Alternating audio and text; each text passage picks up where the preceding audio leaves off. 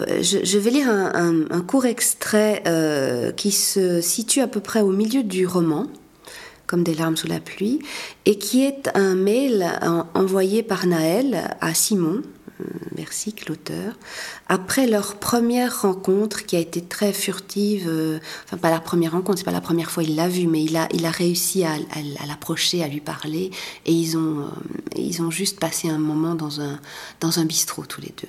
Et euh, Simon rentre chez lui, et, euh, et voilà ce petit texte qu'il trouve donc sur son ordinateur. Vous avez posé le bout des doigts sur mon poignet, là où ça palpite. Et tout entière, je me suis rassemblée sur ces dix centimètres carrés de peau, suivant le doux mouvement du bout pulpeux de vos deux doigts, hésitant, effleurant, comme pour vérifier ma concentration. Moi, tendue, dans l'attente, attentive et vibrante. Depuis, j'espère, le souffle court, petite demande muette, touchez-moi, touchez-moi encore.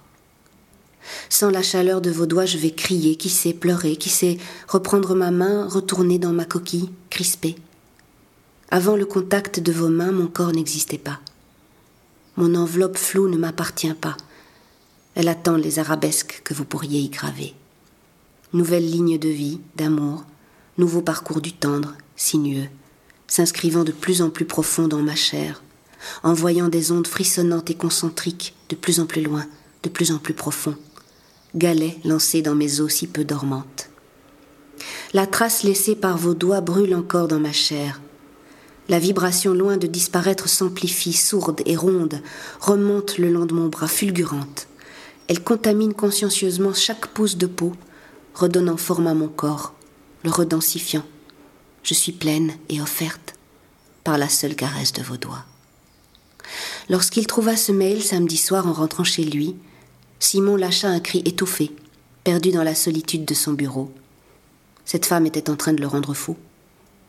Comment pouvait-elle être à la fois si forte et si fragile, si sensuelle et si distante, en apparence tellement déconnectée du réel et si sensible à l'instant présent? Quel trouble violent. S'être perdu si intimement dans la lumière de ses yeux, pouvoir la toucher encore légèrement, entendre sa voix grave et calme, un torrent grondant de questions et de frustrations. Encore deux fois dormir avant de la revoir. Comment tenir?